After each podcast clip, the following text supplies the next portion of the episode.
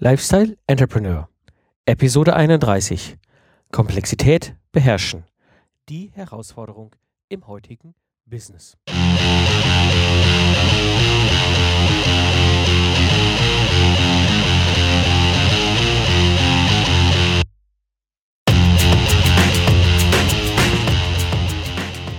Hallo und herzlich willkommen beim Lifestyle Entrepreneur. Ich bin Mike Pfingsten und das ist der Podcast für Macher und Gamechanger, die das Ziel haben, einen erfolgreichen Business im Netz aufzubauen. Ich gebe dir meine Erfahrung aus der Praxis für die Praxis, damit du erfolgreich und stolz bist auf das, was du erschaffst ja, Business, Business treiben wird immer komplexer und ich erlebe häufig, und das ist auch mir schon passiert in meinen unternehmerischen Entrepreneur-Jahren, so ein bisschen verlieren manche den Überblick über das Ganze und äh, oft äh, zeigt sich das so ein bisschen darin, dass sie den Business Case nicht mehr verstehen und irgendwann geraten Unternehmen dann unter Umständen auch in Schieflage. Und so werde ich dieses Thema mal aufgreifen und in dieser Episode wirst du erfahren, wie Komplexität entsteht und wie du damit erfolgreich umgehen kannst. Wie habe ich die Episode aufgebaut? Zunächst erstmal werde ich ein bisschen darüber reden und entstehen. Im ersten Teil, warum entsteht überhaupt Komplexität? Im zweiten äh, werde ich darüber reden, wie wirkt sich Komplexität aus? Und im dritten werde ich darüber reden, was du konkret machen kannst. Gut, kommen wir zum ersten Teil. Warum entsteht Komplexität? Und wir müssen, glaube ich, zunächst erstmal uns ein bisschen mit dem Wort Komplexität auseinandersetzen. Komplexität, und ich meine jetzt hier in diesem Fall Komplexität in einem Business Case, das ist in technischen Systemen ähnlich, besteht eigentlich aus zwei Parametern. Und zwar eben aus kompliziert und Dynamik. Oder wenn ihr noch euch ein bisschen vorstellt, erinnert euch noch so ein bisschen von früher an, an Mathe oder Physik. Ja, ich kann einen, einen Graphen aufzeigen, da habe ich eine x-Achse nach rechts zur Seite und eine y-Achse nach oben und ich kann beide Achsen beschriften und nehme die x-Achse, also die nach rechts, ist quasi wie kompliziert ist das System. Wenn ich quasi bei Null bin, äh, dann, also ganz links auf dieser Achse ist es wenig kompliziert. Je weiter rechts das ganze System liegt, umso komplizierter ist. Das gleiche nach oben in der Y-Achse eben halt, wie dynamisch ist das System oder der Business Case. Und diese beiden Parameter am Ende beschreiben oder definieren die Komplexität. Also wenn ich, zum, ich nehme mal konkrete Beispiele, damit du das mal nachvollziehen kannst, ein Business Case eines Arztes. Der Business Case, der klassische Business Case eines Arztes würde für mich jetzt aus subjektiver Sicht nicht so kompliziert sein im Verhältnis. Also dem würde ich vielleicht mal Skala von 1 bis 10 jetzt irgendwo da eine 5 geben. Aber die Dynamik ist sehr hoch, ja, ähm, denn ich habe häufig etwas unerwartete äh, tagesaktuelle Situationen, kommen plötzlich Patienten rein, äh, die krank sind und keinen Termin haben, aber genauso auch äh, Dynamik im Sinne von Veränderung die mich erreichen über irgendwelche äh, Entschlüsse irgendwelcher Regierungen, die da irgendwo drauf sitzen. Also das ist jetzt ein erstes Beispiel für einen Business Case. Er ist nicht besonders kompliziert. Ich denke, an sich ist der Business Case eines Arztes, klassischen niedergelassenen Arztes, relativ klar verständlich, aber die Dynamik seines Business Case ist durchaus hoch. Nehmen wir mal ein anderes Beispiel, Business Case einer Steuerkanzlei. Ich denke, da brauchen wir nicht drüber diskutieren. Der Business Case einer Steuerkanzlei ist unter Umständen komplizierter. Dem würde ich jetzt vielleicht mal eine 8 geben. Nagelt mir jetzt nicht auf die Werte fest, aber einfach mal ein Gefühl zu bekommen, was bedeutet Komplexität. Also, sprich, Steuerkanzlei, kompliziert ist es eher 8, ja. Ich habe halt viele komplizierte Gesetzgebungen, Steuergesetzgebungen zu berücksichtigen. Ja, habe unter Umständen auch komplizierte Mandantenfälle. Die Dynamik die andere, die Y-Achse, ne, ist jetzt aber nicht so hoch. Im Grunde ist es eigentlich recht regelmäßig, recht ähnlicher Business. Es gibt keine besonderen ähm, äh, dynamischen Sachen, äh, wenig Publikumsverkehr, viel läuft immer wieder nach dem gleichen Schema ab. Also das wäre jetzt zum Beispiel äh, den, das, der Business Case Steuerkanzlei, nehmen wir einen dritten Business Case, meinen klassischen alten Business Case meines Ingenieurbüros. Der Business Case des Ingenieurbüros ist schon komplizierter, dem würde ich vielleicht eher eine 7 geben. Und die Dynamik ist auch doch sehr hoch, weil wir im Projektgeschäft viel unterwegs waren und da sind halt plötzlich etwas unerwartet Brandherde, die auftauchen oder Kunden, die Projekte absagen oder eben Aufträge verschieben, all das. Passiert. Ähm, dementsprechend ist die Dynamik auch hoch. Ich würde kompliziert vielleicht mal auf sieben setzen und Dynamik auf acht. Und da ist dann deutlich schon zu sehen, wie die Komplexität eines Business Case oder Ingenieure sagen, auch Komplexität eines Systems äh, entsprechend sichtbar wird. Und das bedeutet eigentlich Komplexität. Immer, wie kompliziert ist es und wie dynamisch. Und es gibt verschiedene Faktoren für die Komplexität und im Grunde, das ist jetzt ganz wichtig für uns als Entrepreneure, was die Faktoren der Komplexität angeht. Wir reden heute von vernetzten Unternehmungen. Ja, das bedeutet, wenn ich jetzt mal, ich bin ja von Hause aus Systemingenieur, ich habe da natürlich eine recht hohe Affinität zum Thema Systeme. Das bedeutet, wir reden über vernetzte Systeme. Keiner von uns betreibt, egal in welcher Größe, egal in welcher Form, ein Business, der nicht in irgendeiner Form mit anderen Unternehmungen, anderen Business irgendwie vernetzt ist. Das heißt, wir reden im, am Ende des Tages von einem System aus Systemen oder der Fachbegriff ist Systems of Systems. Ähm, kann man sich eigentlich vorstellen, wie beispielsweise ein Auto. Ein Auto ist das Gesamtsystem und im Auto gibt es viele kleine Teilsysteme, Radio, Navi, äh, Lenkrad, Sitz, äh, Motorsteuerung und so weiter. Müsst ihr euch genauso vorstellen, das Auto ist das System von Systemen. Und genauso haben wir das auch im Business. Das bedeutet, durch, dadurch, dass wir über verteilte Systeme reden, äh, steigt die Komplexität. Ein zweiter Aspekt eben ist damit verbunden die Vernetzung oder das Internet. Ja, das heißt, wir reden heute über einen Faktor, den es so im Business vor 15 Jahren noch nicht gab. Wir hatten vor 15 Jahren nicht die Situation, dass das Internet so massiv Business Cases, also eben die die wirtschaftliche Handlung, die wirtschaftliche Zusammenarbeit, die Wertschöpfung dermaßen verändert hat. Das war früher nicht so. Das ist heute massiv, ja, durch die Digitalisierung, durch die Virtualisierung. Ja, also das ist auch ein Teil dessen, wie Komplexität entsteht. Und wenn wir uns mal einfach anschauen, mal ganz konkret, wie in, hat sich die Komplexität so in den letzten Jahren, ähm, ja, ich sag mal, allein nur durch das Internet ähm, entwickelt und ich nehme da mal einfach mein kleines freiberufliches Ingenieurbüro. Als ich so äh, vor 2005 bis 2005 gab es halt keine große Integrationslevel in Zusammenarbeit mit anderen. Ich hatte eine E-Mail-Adresse, das war quasi mein, mein Anlaufpunkt und über das lief alles. Ähm, erst so 2007 kam so quasi die erste Integration mit dem Internet an sich, ähm, eine Homepage. Also ich bin zwei Jahre lang erstmal ohne Homepage durch die Gegend gefahren. Ähm, auch, und da kam dann das erste Mal das Thema Homepage hoch. Und wie kann ich eben mit einer Homepage äh, Dinge an, veranstalten, die halt interessant sind. Dann kam halt 2000 neu der nächste äh, Integrationslevel eben die Digitalisierung des Datenaustauschs. Also jetzt war es wirklich so, dass wir angefangen haben, den Datenaustausch nicht mehr, ich sag mal, äh, per E-Mail zu machen oder per Computer zu Computer, USB-Stick, manchmal so verrückt, wie es sich anhörte im Ingenieursumfeld, sondern wir fingen an, Daten digitalisiert, äh, digitale Daten auch über digitale Kanäle auszutauschen sprich äh, FTP-Server, wie auch immer, Plattformen und so weiter. Das war so 2009. 2011 ging das so los mit der nächsten Ebene der Digitalisierung der Bestellung. Das heißt, früher war es klassisch so, ich habe als Ingenieurbüro ein Papierangebot irgendwo hingeschickt mit einem Briefumschlag und einer Briefmarke drauf ähm, und äh, dann habe ich anschließend irgendwann einen Briefumschlag mit einer Briefmarke darauf zurückbekommen. Da war dann ein Auftrag drin. So richtig klassisch, ja. Äh, war schon high sophisticated, wenn das Ganze gefaxt wurde. Heute lachen wir da irgendwie drüber, ne? Kennt noch einer das, eine Briefmarke? Ich weiß gar nicht, wann ich das letzte Mal eine Briefmarke in der Hand hatte, aber damals war das eben so.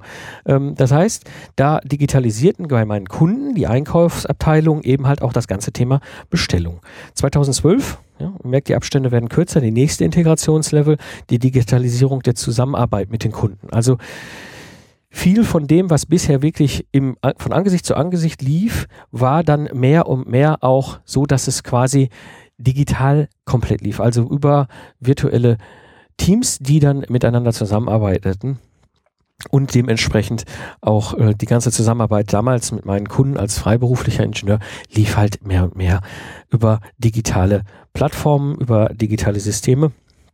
Und dann eben jetzt 2014 die Virtualisierung der Zusammenarbeit der Mitarbeiter beziehungsweise der virtuellen Mitarbeiter. Das hat sich jetzt dann auch noch als nächste Ebene entdeckt. Und ihr seht hier eben von 2005, was ja nicht mal zehn Jahre her ist. Ja, damals habe ich ein Business mit meiner E-Mail-Adresse beschrieben, äh, be betrieben. Ja, also nichts, nichts, nichts Dramatisches. Bis heute 2014, wo ich eine komplett virtualisierte Firma hier im Betrieb habe ist äh, das ganze Thema Komplexität natürlich damit auch gestiegen. Ja, wie wirkt sich jetzt, kommen wir zum zweiten Teil, wie wirkt sich jetzt Komplexität eben aus? Und ähm, wenn wir über Komplexität und gerade Komplexität in solchen Business Cases reden, ähm, viele sind einfach zu kompliziert aufgebaut. Und woran erkenne ich das? Ich mache häufig, häufig äh, Business Case Reviews für Entrepreneure und gebe eben entsprechend Feedback. Das hängt zusammen sehr stark natürlich auch damit, dass viele sich den Wunsch haben, aus ihren klassischen äh, Geschäftsmodellen eben halt digitale Geschäfte zu machen. Und wenn ich dann mit den Entrepreneuren zusammensitze und wir dann uns austauschen, brauchen einige teilweise eine Stunde oder mehr, um ihren Business Case vorzustellen. Ja, und das oft so verbunden mit, mit dem Punkt, dass sie den Kernnutzen ihres Business Cases nicht beschreiben können und eben halt auch nicht innerhalb von zehn Minuten die grundlegenden Anteile ihres Geschäftsmodells erklären können. Und das ist häufig so die Ursache, das ist keine Wertung, das ist auch mir schon mal passiert, ja, wenn man mich 2009 gefragt hat, was ist dein Business Case, dann hätte ich wahrscheinlich genauso darum geeiert. Oft ist es halt einfach, irgendwann wird der Business Case nicht mehr verstanden oder er ist einfach zu komplex und das führt einfach dazu, ähm, dass der Business an sich auch komplexer geworden ist und dann aber auch, das köppelt sich in sich, diese ganze, wenn der Business Case komplexer ist, wird der Business komplexer, wird der Business komplexer, wird der Business Case auch oft komplexer und wir verlieren einfach den Überblick. Ja, auch mir schon mal passiert.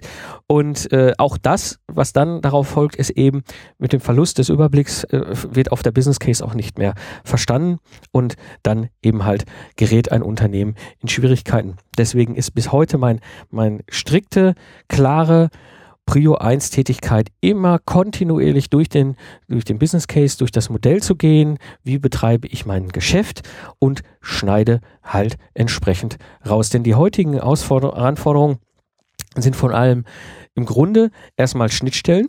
Wir haben, wenn wir Unternehmungen betrachten, also ein Business betrachtet, drei verschiedene Typen von Schnittstellen, die so ein Business zu anderen Business oder Geschäfts Geschäftspartnern, Geschäftsmodellen hat. Und zwar entweder tauschen wir Energie aus.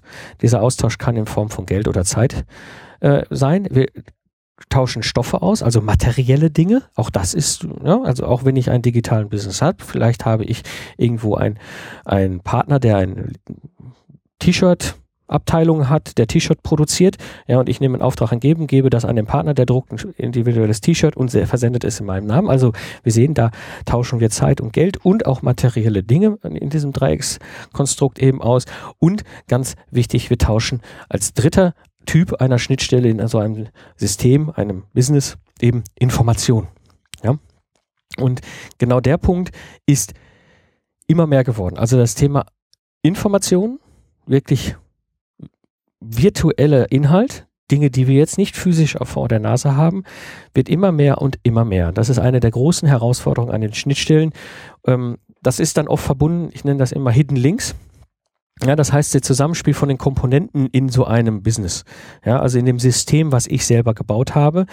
Ja, und da gibt es manchmal sogenannte Hidden Links. Das sind nicht sichtbare Verknüpfungen, die ich möglichst vermeiden lasse. Also wenn ich jetzt mal einfach rübergehe in, den, in die Rolle des Systemarchitekten, die ich natürlich als Fachspezialist auch äh, immer inne gehabt habe, äh, ist es so, dass ich immer versucht habe, absolut die allermeiste Zeit darauf zu verbringen, ein Zusammenspiel von den Komponenten im System so aufzubauen, dass ich mir keine Hidden Links, also keine unsichtbaren Verknüpfungen reinbringe, weil die können Tod und Teufel bedeuten für so ein System und das ist für ein Business genauso.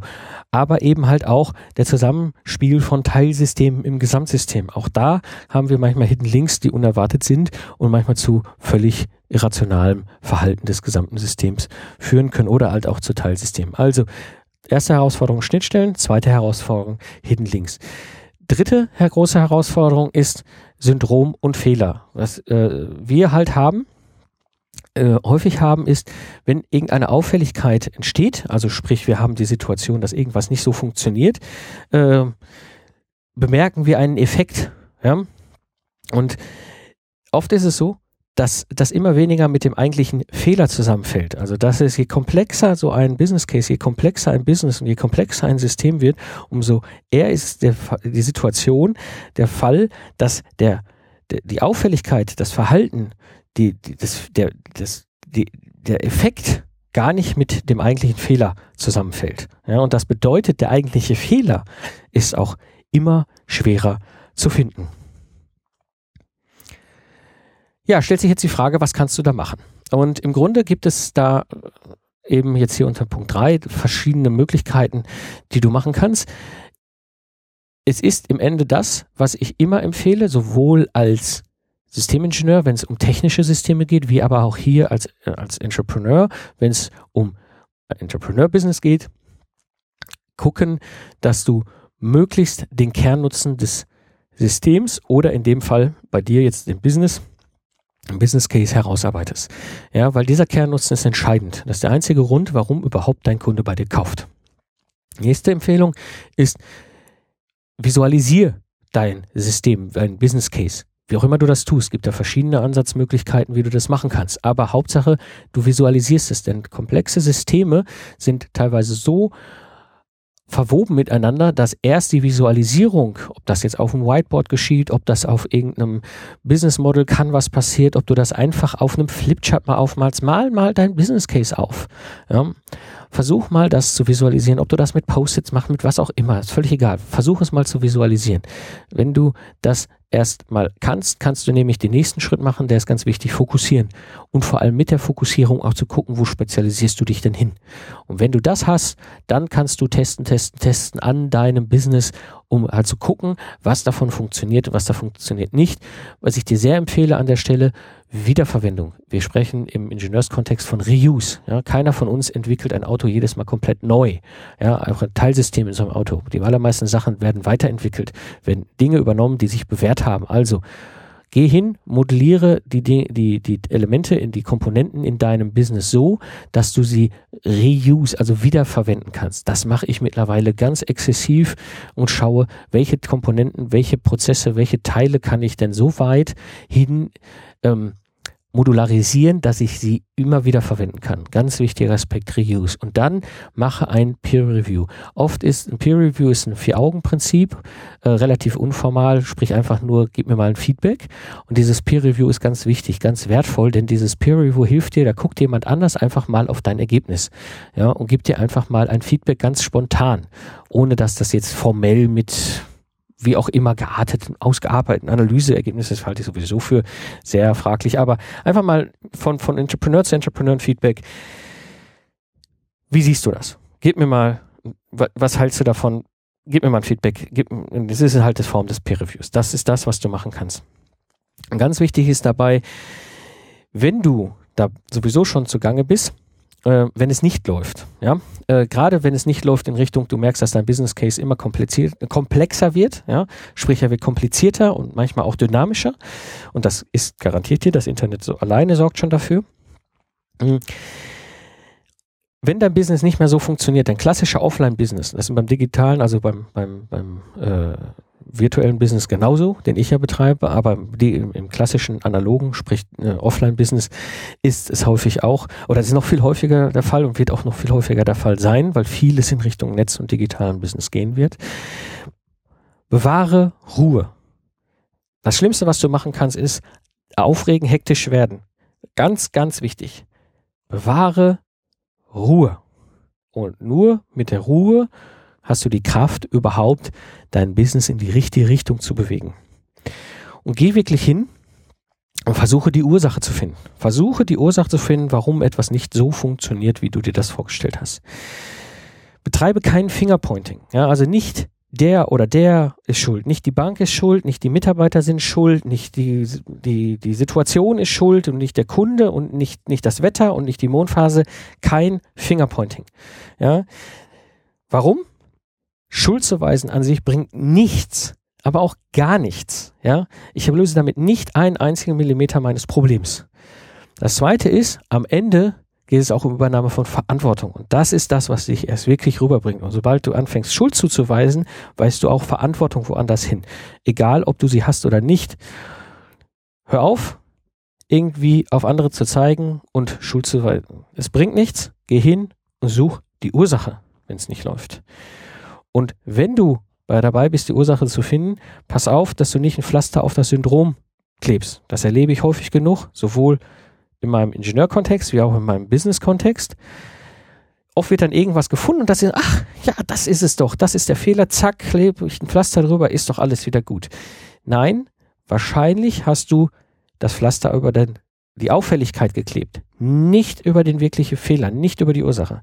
Ja, weil je komplexer dein Business Case ist, je komplexer dein Business wird, umso wahrscheinlicher ist, dass die Auffälligkeit und der Fehler nicht, äh, auseinanderfallen, nicht mehr zusammenliegen. Ja, das heißt, du wirst es gar nicht so direkt sehen.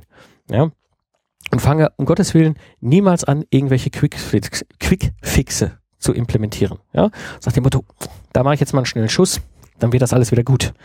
Ja, ich erlebe das häufig so Marketing und Vertrieb, wenn dann plötzlich irgendwie die Aufträge abreißen. Ein Quickfix bringt dann nichts. Ja, wenn ich Marketing und Vertrieb nicht konsequent gemacht habe, dann ist die Wahrscheinlichkeit hoch, dass irgendwann der Einnahme und der Auftragsstrom abreißt. Ja, und dann kann ich mit dem Quickfix häufig nicht mehr wirklich viel retten. Also, wenn es nicht läuft, Ruhe bewahren, keine Pflaster auf Syndrom kleben, die Ursache finden und definitiv keine Quickfix machen. Ja, zusammenfassend zur heutigen Episode. Geh davon aus, die Komplexität wird weiter steigen. Versuche dein Business so einfach wie möglich zu halten. Visualisiere dein Business Case und rede mit anderen drüber. Das ist das, was auch mir immer am allermeisten hilft. Wenn dir die Episode gefallen hat, würde es mich natürlich sehr freuen, wenn du sie in iTunes bewertest. Und wenn du sowieso dabei bist, würde es mich auch sehr freuen, wenn du andere Podcasts, die du hörst, ebenfalls in iTunes bewertest. Denn für uns Podcaster ist das ein ganz tolles Feedback, was du als Dankeschön weitergeben kannst. Das war die heutige Episode des Lifestyle Entrepreneur. Ich bin Mike Pfingsten und danke dir fürs Zuhören. Ich wünsche dir eine schöne Zeit, lach viel und hab viel Spaß. Was auch immer du gerade machst. So sage ich Tschüss und bis zum nächsten Mal beim Lifestyle Entrepreneur.